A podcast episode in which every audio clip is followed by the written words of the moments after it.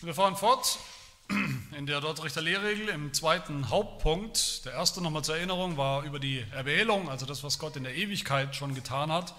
Der zweite Hauptpunkt, das ist das, was vor 2000 Jahren passiert ist, nämlich am Kreuz, der Tod Jesu, die Bedeutung des Todes Jesu am Kreuz. In diesem zweiten Punkt haben wir Artikel 6 und 7 heute. Da heißt es, viele, die durch das Evangelium berufen sind, kehren nicht um und glauben nicht an Christus, sondern gehen im Unglauben verloren.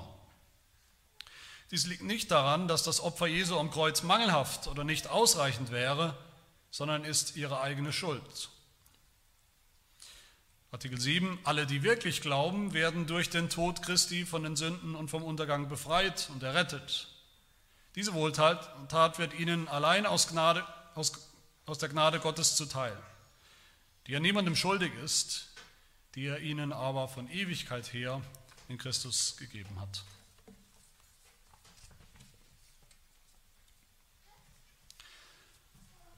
Ich hoffe, ihr, die ja schon bei einigen dieser Predigten über die Lehrregel dabei wart, seht je länger je mehr, langsam aber sicher, dass jeder dieser kleinen Artikel in unserer Lehrregel wirklich Gold wert ist. Jedes Mal beschäftigen wir uns anhand dieser Fragen oder dieser Artikel mit spannenden, vor allem seelsorglichen oder geistlichen Fragen über das Evangelium, also darüber eigentlich über die Frage, wie werden Menschen, wie werden Sünder gerettet von ihren Sünden, wie finden Menschen das ewige Leben bei Gott durch Jesus Christus. Auch heute haben wir wieder eine sehr spannende Frage, nämlich die Frage, woher kommt es eigentlich, dass manche Menschen glauben und andere eben nicht, wenn sie das Evangelium hören. Darauf gibt es viele verschiedene Antworten, viele Antworten würde ich mal sagen, die absolut nicht zufriedenstellend sind. In der Welt oder draußen hört man immer wieder, es gibt psychologische Begründungen dafür, dass manche glauben und manche halt nicht. Der glaubt vielleicht, sagt man gern mal, der glaubt halt, weil das so ein, ja, es ist ein bisschen schwächlicher Typ, der kommt nicht gut zurecht mit seinem eigenen Leben, der kommt nicht zurecht, zurecht mit der Welt, in der er lebt. Deshalb braucht er eben die Hoffnung an eine andere Welt, dass es irgendwann mal besser wird. Vielleicht kommt er auch mit sich selbst nicht zurecht. Man sagt dann, je besser es einem Menschen geht, in seinem Leben, desto weniger braucht er zu glauben. Erfolgreiche Menschen, äh, stabile Charaktere, selbstzufriedene Menschen, die brauchen eigentlich nicht mehr zu glauben, weil die haben alles auf der Reihe. Oder man hört, dass es soziale Gründe gibt oder soziologische Gründe dafür, dass einer glaubt und ein anderer eben nicht. Man sagt dann klar, dass der glaubt, seine Eltern haben ja auch schon geglaubt, die haben ihn ja so erzogen, seine Eltern waren ja auch tiefgläubig, was auch immer das genau bedeutet, tiefgläubig zu sein, habe ich immer noch nicht herausgefunden. Charles Darwin, der, ein Name, der uns wahrscheinlich allen bekannt ist, war der Meinung, die Menschen glauben, es gibt Gruppen, die eben glauben, weil das das Zusammengehörigkeitsgefühl stärkt. Deshalb glaubt man, und wir brauchen das im Sinne der Evolution, brauchen wir als Menschen dieses Zusammengehörigkeitsgefühl, damit wir überhaupt überleben können in dieser bösen Welt. Deshalb glauben wir, deshalb glauben Menschen. Auf der anderen Seite gibt es natürlich genauso viele Gründe, warum heute immer weniger Menschen glauben, warum viele nicht glauben. Weil sie eben emanzipiert geworden sind, geistig emanzipiert, geistlich emanzipiert. Sie brauchen nichts und niemanden mehr, der ihnen irgendetwas sagt, was sie zu glauben haben. Die Wissenschaften auch haben angeblich den Glauben zumindest unnötig gemacht, wenn nicht vielleicht unmöglich gemacht, hört man immer wieder. Oder man hört, Menschen glauben eben deshalb nicht, weil es einfach jedermanns eigene persönliche Entscheidung ist, zu glauben oder eben nicht zu glauben. Das ist alles eine Frage des Lebensstils, was man eben will, wie man leben möchte. Ganz einfach. Spannend finde ich, dass unsere Lehrregel jetzt gerade diese Frage, warum glauben manche, warum glauben andere nicht, die dasselbe gehört haben die vielleicht sogar in dieselbe Gemeinde, in dieselbe Kirche gehen, so über Jahre, oder die vielleicht dieselben, also Geschwister sogar, die dieselben Eltern, dieselbe Erziehung hatten. Dass die Lehrregel ausgerechnet diese Frage aufwirft, nach dem, was wir gehört haben, über die Erwählung im ersten Punkt und jetzt schon über die Erlösung.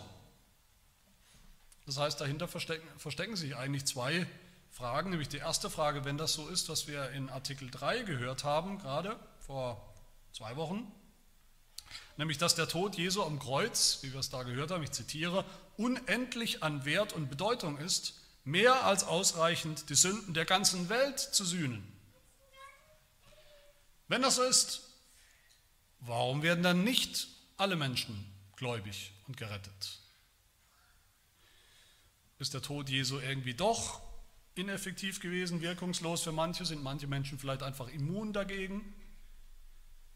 Oder hat sein Opfer am Kreuz, sein Blut, war vielleicht gut, soweit es ging, aber es hat halt einfach nicht ganz ausgereicht, nicht ausgereicht für alle Menschen auf der ganzen Welt? Zu dieser ersten Frage werden wir noch kommen, so Gott will, nächste Woche, im nächsten Artikel. Hier will ich nur sagen, nur weil der Tod Jesu einen unendlichen Wert hat, wie wir gesehen haben, was die Bibel eindeutig sagt, heißt das noch lange nicht, dass Jesus auch für alle Menschen für die Sünden von allen bezahlt hat und sie damit erlöst werden, erlöst sind.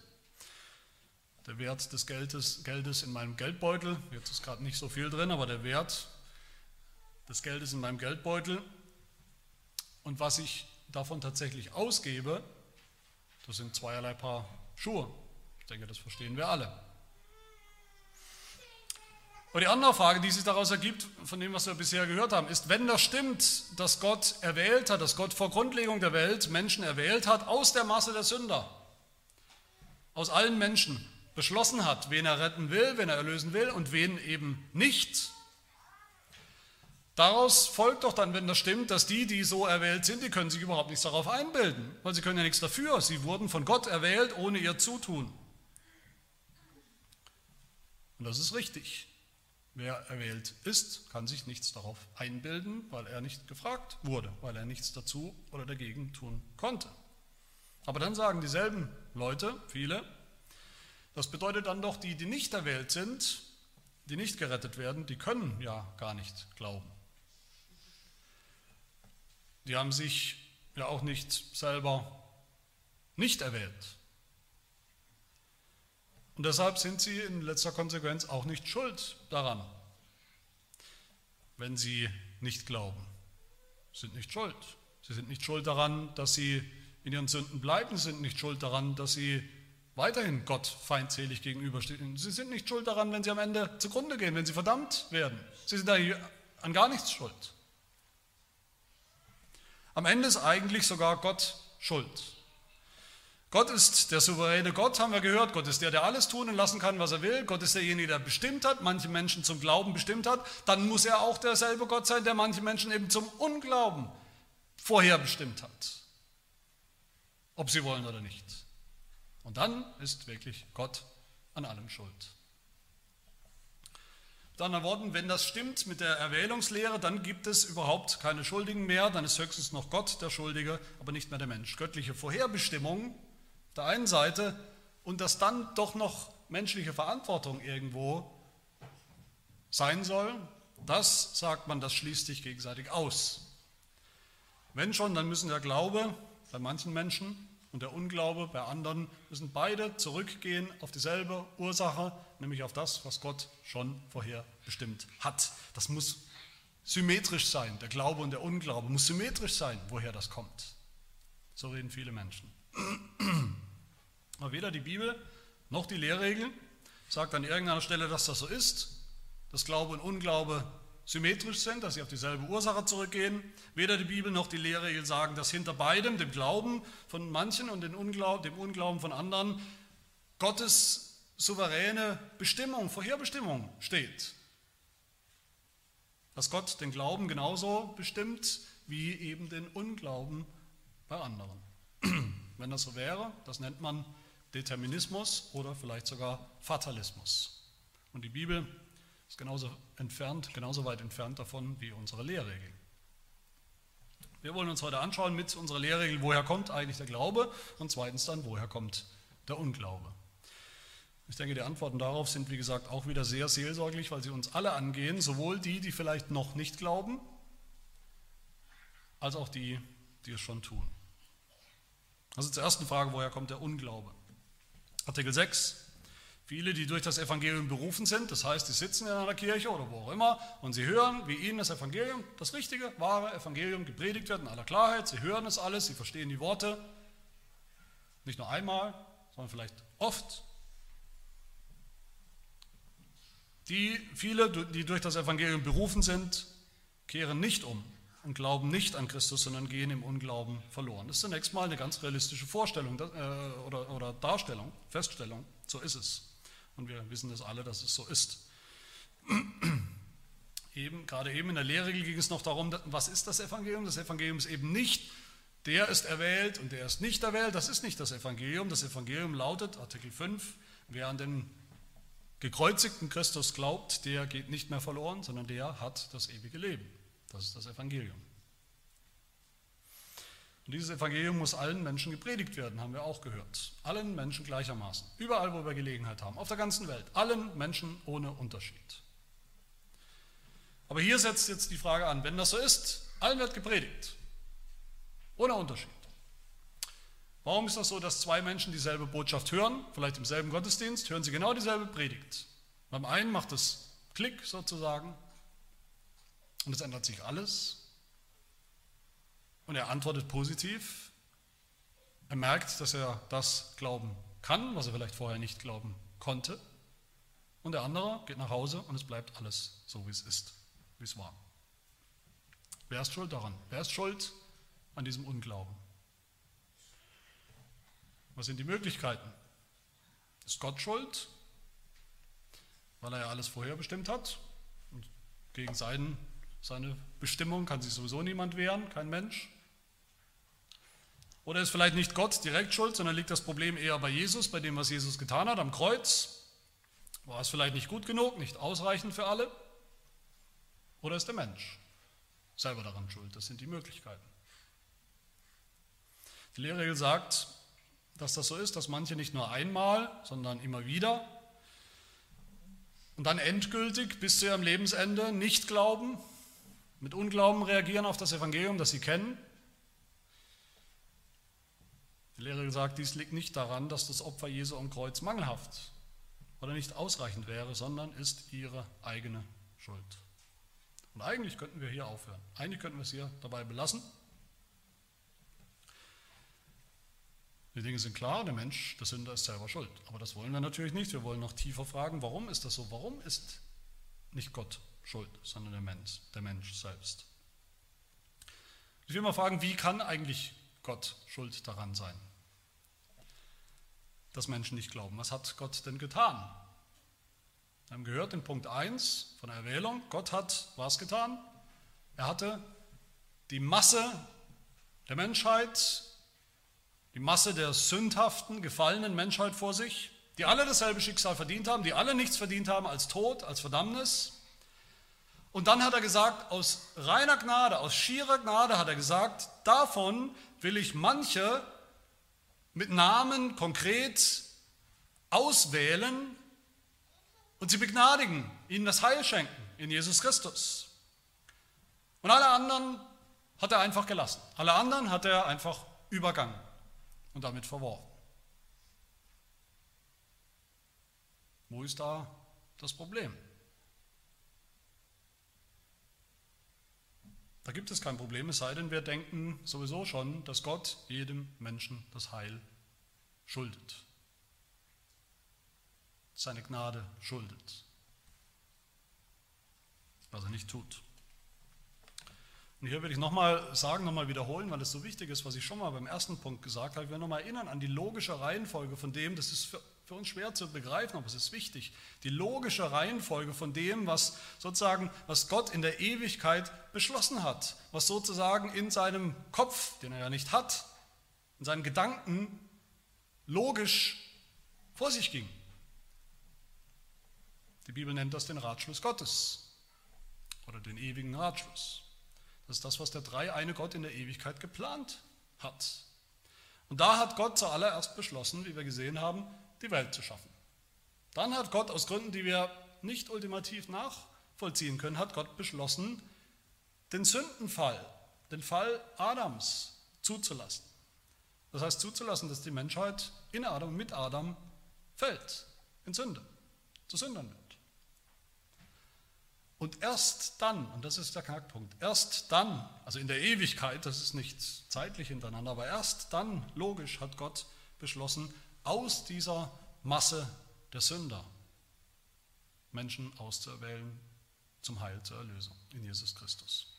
Das heißt, das ist ganz wichtig, Gott hat nicht aus irgendwelchen neutralen Menschen, die im Prinzip alle gleich gut sind,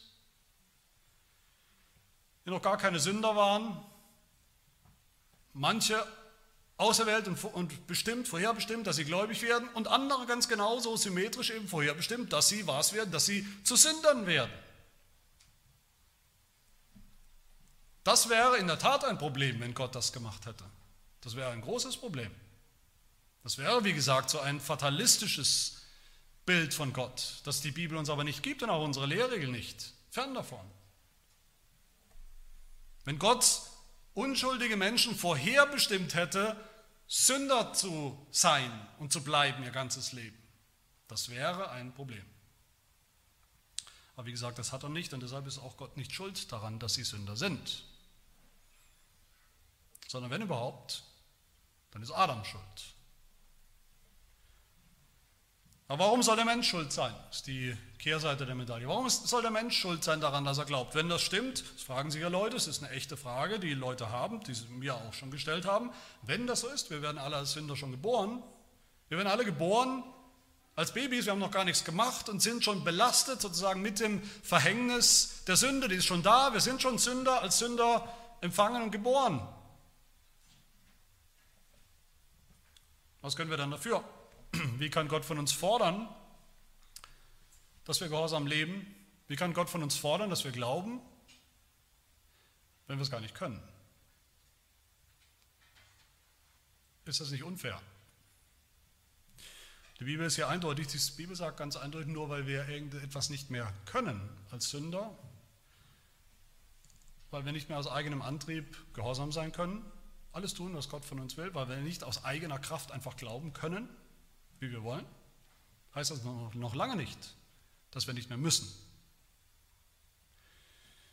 Ich glaube, das kennen wir alle als ein Beispiel, wenn ich das mal so durchexerzieren darf, das ist vielleicht hier und da rechtlich nicht ganz korrekt, aber ich glaube, es funktioniert trotzdem. Ein Beispiel, ein Mann, ein Betrunkener, der vielleicht drei, dreieinhalb Promille Alkohol oder was auch immer hat, es gibt ja solche Fälle, im Blut hat, so ein Mensch, der nicht mehr geradeaus fahren kann, der hin und her zickzack fährt, der deshalb auch den einen oder anderen Menschen ummäht, tötet.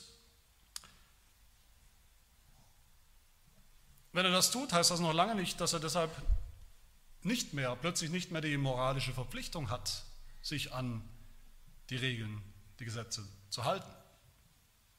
Er hat kein Recht, nur weil er besoffen ist, zu töten.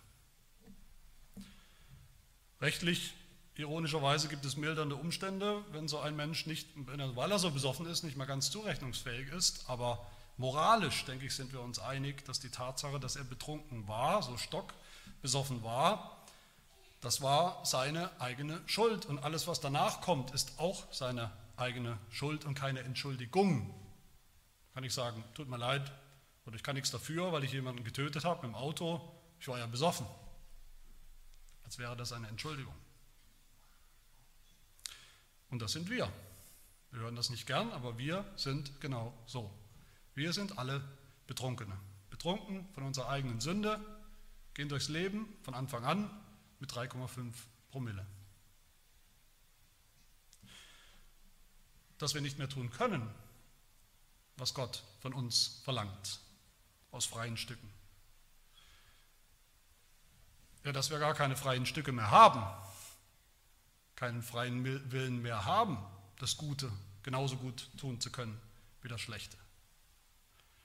Bedeutet nicht, dass wir deshalb freigesprochen sind, noch lange nicht. Gott hat uns nicht zu Betrunkenen gemacht, zu Sündern gemacht, zu Sündern vorherbestimmt. Das haben wir selbst durch unsere eigene Sünde. Sagt die Bibel, was sagt sie zu denen, die nicht glauben? Sagt sie zu dir, wenn du noch nicht glaubst, vielleicht? Was sagt sie zu denen, die meinen, sie könnten die Schuld für diesen Unglauben in irgendeiner Form Gott in die Schuhe schieben, die er ja auch nicht hat? Was sagt die Bibel? Römer 2 heißt es, darum bist du nicht zu entschuldigen, o oh Mensch, wer du auch seist. Juden, Heiden, alle, die im Unglauben leben, sind am Ende nicht zu entschuldigen, wer auch immer sie sind.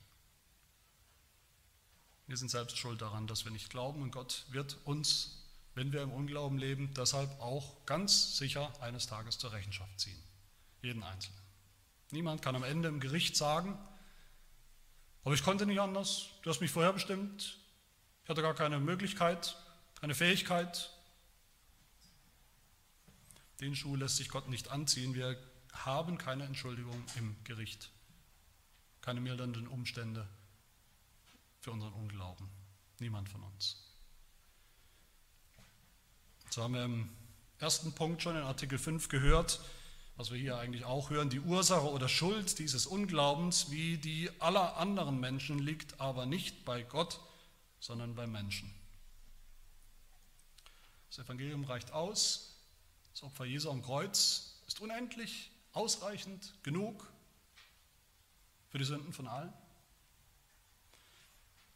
Der Mangel liegt nicht bei Gott, sondern bei uns. Und damit sind wir bei der zweiten Frage, woher kommt denn dann im Kontrast dazu, woher kommt denn dann der Glaube? Woher kommt eigentlich der Glaube? Artikel 7. Alle, die wirklich glauben, werden durch den Tod Christi von den Sünden und vom Untergang befreit und errettet. Wer glaubt, wird errettet. Wer auf Jesus Christus vertraut, auf das, was Jesus getan hat in seinem Leben, in seinem Sterben, der ist seine Sünden los, der ist, um im Bild zu bleiben, ist er dann für den Rest seines Lebens ein trockener Alkoholiker. Aber die Frage ist, woher kommt dieser Glaube, dieses Vertrauen auf Gott, auf Jesus Christus, das plötzlich da ist? Ich denke, wir alle haben das mehr oder weniger so erfahren. Manche plötzlicher als andere, manche haben es gar nicht plötzlich erfahren, aber doch gibt es einen Punkt, wo wir sagen können, ich konnte Ja sagen zu bestimmten Dingen. Ich konnte meinen Glauben an bestimmte Dinge, meinen Glauben an, an Jesus Christus selbst, an eine Person, jetzt ausdrücken, wie ich es früher nicht konnte, von ganzem Herzen. Und auch hier gibt es wieder die Menschen, die sagen, die meinen, das muss genauso symmetrisch sein, identisch sein. Wenn es stimmt, dass wir, dass unsere eigenen Entscheidungen, Entscheidungen schuld daran sind, dass wir Sünder sind und immer schlimmere Sünder werden vielleicht, dann muss das auch auf der anderen Seite bedeuten, wir selber sind schuld daran, mit unserer eigenen Entscheidung, wenn wir gläubig werden. Das ist unsere eigene menschliche Entscheidung, ein Willensakt. Aber das stimmt eben nicht. Woher kommt es, dass manche glauben, die Lehre gesagt, diese Wohltat, also die Wohltat wirklich glauben zu können, wird ihnen allein aus Gottes Gnade zuteil, die er niemandem schuldig ist, die er ihnen aber von Ewigkeit her in Christus gegeben hat. Das ist eine ganz einfache, auch wieder eine ganz einfache biblische Feststellung. Wir werden gerettet, ich hoffe, das kann jeder von uns sagen und bekennen, wir werden gerettet aus Gnade allein, aus Gottes Gnade allein und durch den Glauben allein. Da stimmen die meisten Christen zu, dass das so ist. Ich würde sagen, alle wahren Christen stimmen hier zu, sonst sind sie keine Christen. Wir werden gerettet aus Gottes Gnade allein und durch den Glauben allein. Aber der Knackpunkt ist, wie fängt dieser Glaube an, wenn er eben noch nicht da war oder ist? Wie fängt er an? Und viele sagen hier, naja, man muss das eben einfach tun. Ich kann das aus eigener Kraft tun. Wir müssen jeden noch Ungläubigen sozusagen am Schlawittchen packen oder am Kragen packen und ihn so lange schütteln, bis er eben glaubt. Wenn Gott in der Bibel sagt, wenn Jesus zu den Menschen gesagt hat, hat er ja dauernd getan, glaubt an das Evangelium als Befehl, glaubt, glaubt an das Evangelium, glaubt an mich, dann muss das doch auch bedeuten, dass wir das einfach so können, plötzlich, aus eigener Kraft. Ein Willensakt. Der Glaube ist etwas, was wir machen. So denken die meisten Menschen. Aber es ist eben nicht biblisch. Biblisch ist, dass der Glaube zuallererst ein Geschenk ist, eine Wohltat, eine Gabe. Eine Gabe Gottes, die er denen gibt, die er schon vor Grundlegung der Welt erwählt hat. Und er gibt sie ihnen, wann er will und wo er will und wie er will. Das hat die Lehrregel auch schon im, im Punkt 1 gesagt, in Artikel 5, den wir gerade schon gehört haben. Da heißt es nämlich dann, der Glaube an Jesus Christus und das Heil durch ihn allerdings ist ein Gnadengeschenk Gottes. Wie geschrieben steht, denn aus Gnade seid ihr errettet durch den Glauben und das nicht aus euch. Gottes Gabe ist es. Epheser 2, Vers 8. Und genauso, denn euch wurde, was Christus betrifft, die Gnade verliehen, an ihn zu glauben. Das ist eine verliehene Gnade, ein Geschenk.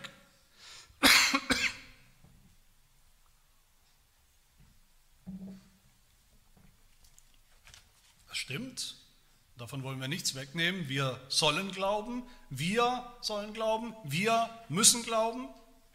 Wir persönlich tun das. Glaube ist etwas, was wir tun, was Menschen tun. Gott glaubt nicht für uns, Jesus Christus glaubt nicht für uns. Aber um glauben zu können, muss Gott uns Gnade verleihen. Muss Gott uns Glauben schenken, den Anfang des Glaubens schenken. Muss er uns neue Herzen schenken, die glauben und vertrauen. Sonst können wir nicht glauben und sonst wird auch niemand glauben. Vielleicht stürzt dich oder uns das irgendwo so ein bisschen in Verzweiflung. Wie kann das sein? Gott fordert, dass wir glauben von uns, Immer wieder, das ganze Neue Testament ist voll, auch im Alten Testament auch. Wir müssen glauben, wir sollen glauben, sonst gehen wir verloren, sonst sind wir hoffnungslos verloren in unseren Sünden. Aber wir können es gar nicht, wir können gar nicht glauben, einfach so, aus eigener Kraft. Aber das muss uns nicht in Verzweiflung stürzen. Warum nicht? Die Schönheit des Evangeliums ist, das Gute am Evangelium, das eigentlich Gute am Evangelium, an dieser guten Nachricht ist, ja, Gott fordert Buße und Umkehr und Glauben, aber er selber ist bereit, in diesem Evangelium uns all das zu schenken, was er fordert. Buße, Umkehr, Glauben. So ist das Evangelium. Ich will schließen mit zwei Missverständnissen über den Glauben, wenn wir dann sagen, okay, das ist der Glaube und daher kommt der Glaube, zwei Missverständnisse, die wir sicherlich auch alle kennen, die wir vielleicht aber auch in unserem eigenen Leben immer mal wieder durchbuchstabieren, durchexerzieren. Das erste Missverständnis, und die finden wir übrigens, die werden auch angesprochen in der Lehrregel, aber nicht, nicht in unseren Artikeln, sondern dann in den Verwerfungen. Wir wissen ja, nach den Punkten kommen immer Dinge, die abgelehnt werden, falsche Lehren, Irrlehren über dieses Thema, das wir gerade hatten. Und ähm, da werden auch diese zwei Missverständnisse eben auch behandelt. Und das erste Missverständnis ist, dass der Unterschied zwischen denen, die äh, gläubig werden, irgendwann, wenn sie das Evangelium hören, und denen, die es eben nie werden, der Unterschied liegt eben darin, dass der Mensch einen freien Willen hat. Und mit diesem freien Willen entscheiden sich eben einige ganz einfach, irgendwann zu glauben. Sie wollen jetzt glauben und andere entscheiden sich, sie wollen das nicht. Die Lehre sagt in den Verwerfungen, da im sechsten Punkt, wir verwerfen die Ansicht, dass manche glauben, andere aber nicht, dass der Unterschied von ihrem freien Willen abhänge. Das wird verworfen. Und was sagt die Lehre dazu? Die nennt das mit einem Begriff, den ihr gleich wieder vergessen könnt, wenn ihr ihn noch nicht kennt. Das ist der Begriff oder das Wort Pelagianismus. Pelagius. Der Pelagius, auch nicht so wichtig, aber die Sicht dahinter ist wichtig. Und das ist die Sicht, die wir alle kennen, dass der Mensch im Grunde, jeder Mensch ist im Grunde eigentlich gut. Jeder Mensch ist im Grunde nicht verdorben durch die Sünde, nicht Sünder durch und durch, schon gar nicht ein Sklave der Sünde, ein Unfreier, sondern im Grunde sind wir alle ganz okay. Auf jeden Fall haben wir immer noch unseren geschätzten freien Willen. Wir können tun und lassen, was wir wollen. Das Positive, das Negative. Die Lehre sagt uns und erinnert uns, leider ist das nicht so. Der Mensch ist ein Sklave der Sünde, der sich selber in Unfreiheit gebracht hat, in Abhängigkeit, der sich selber des freien Willens beraubt hat, der eben nicht mehr zurechnungsfähig ist in geistlichen Dingen. Der freie Wille, der freie Wille glauben zu können oder eben nicht glauben zu können, wie wir wollen, als Akt des Willens, das ist ein Mythos, das ist eine Lüge, das ist sicher nicht der Grund, warum der eine glaubt oder der andere eben nicht. das zweite Missverständnis, das unsere Lehre dann noch aufgreift, das ist das Verständnis, dass unser Glaube dann irgendwann so etwas wird wie ein neues Gesetz. Wenn Gott von uns fordert, dass wir glauben, das fordert er.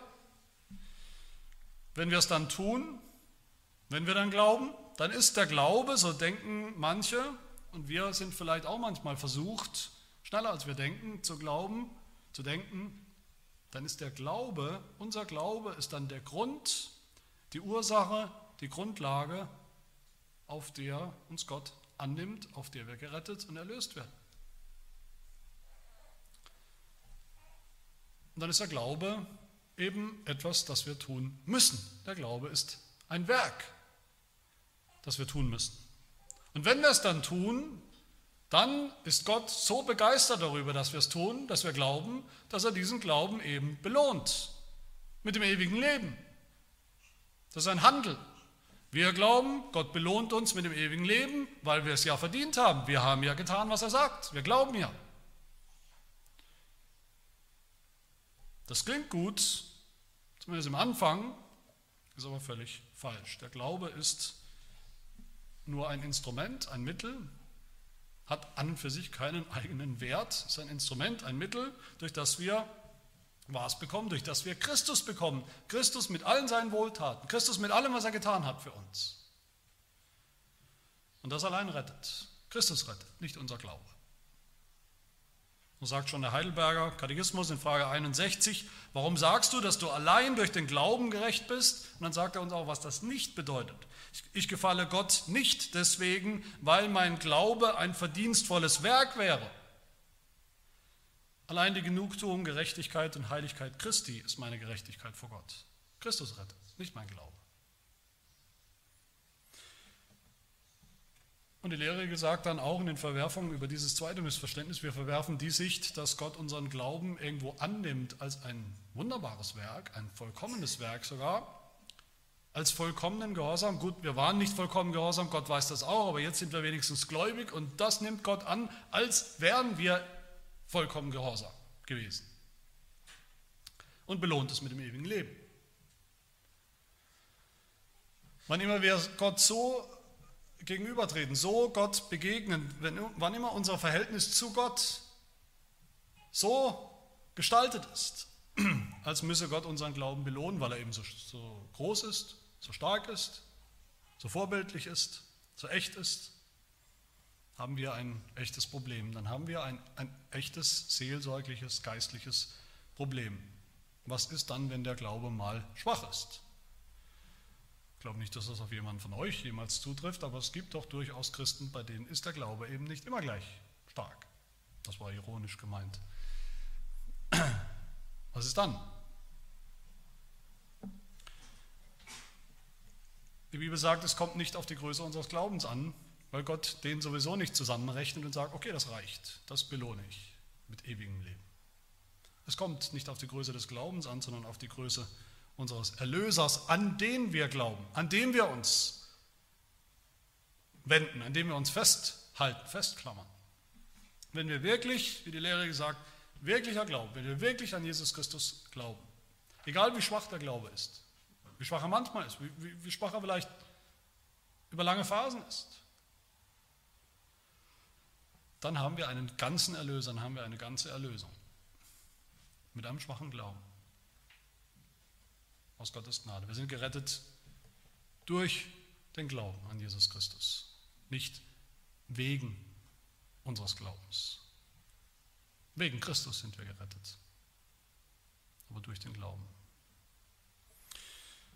Meine Lieben, ich komme zum Schluss und ich denke, das, was wir hier gehört haben, hat, hat mindestens einen doppelten Effekt oder sollte einen doppelten Effekt bei uns allen haben. Der erste Effekt ist klar, das, was wir gehört haben, das nimmt all denen, die noch nicht glauben, wirklich jede Entschuldigung, jeden Ausweg, jede Ausflucht, jede Ausrede. Und lässt den, der nicht glaubt, an sich selbst verzweifeln.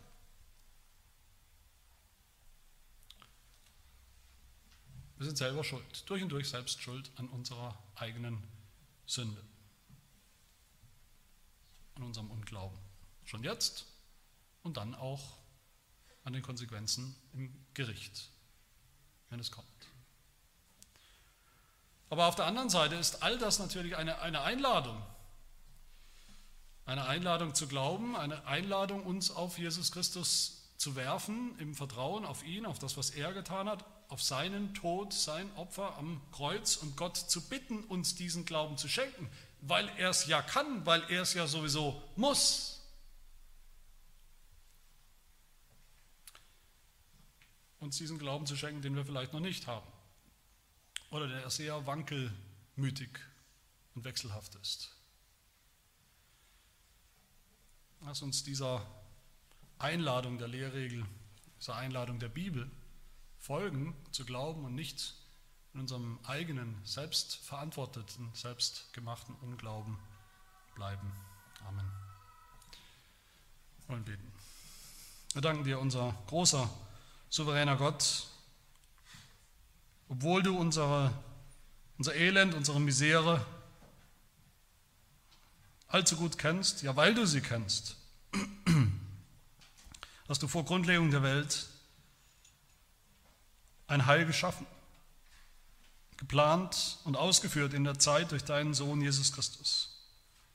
Hast uns in der Zeit beschenkt mit dem Glauben, den wir nicht hatten von Natur aus, mit dem Glauben, der uns aber in Verbindung bringt mit Jesus Christus und mit allen seinen Wohltaten, mit seinem Gehorsam, mit seiner Gerechtigkeit, mit seiner Heiligkeit, mit seinem Leiden, mit seinem Sterben und all dem, was jetzt durch den Glauben für uns gilt und Wirklichkeit ist.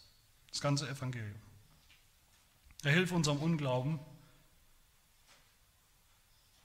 verwandle ihn in einen Glauben, der immer fester deine Verheißung ergreift, auf deine Versprechen baut, deine Zusagen annimmt im Evangelium und dann auch lebt. Den Kampf des Glaubens und das Leben des Gläubigen. Wirke du all das durch deinen Geist in uns. Das bitten wir in Jesu Namen. Amen.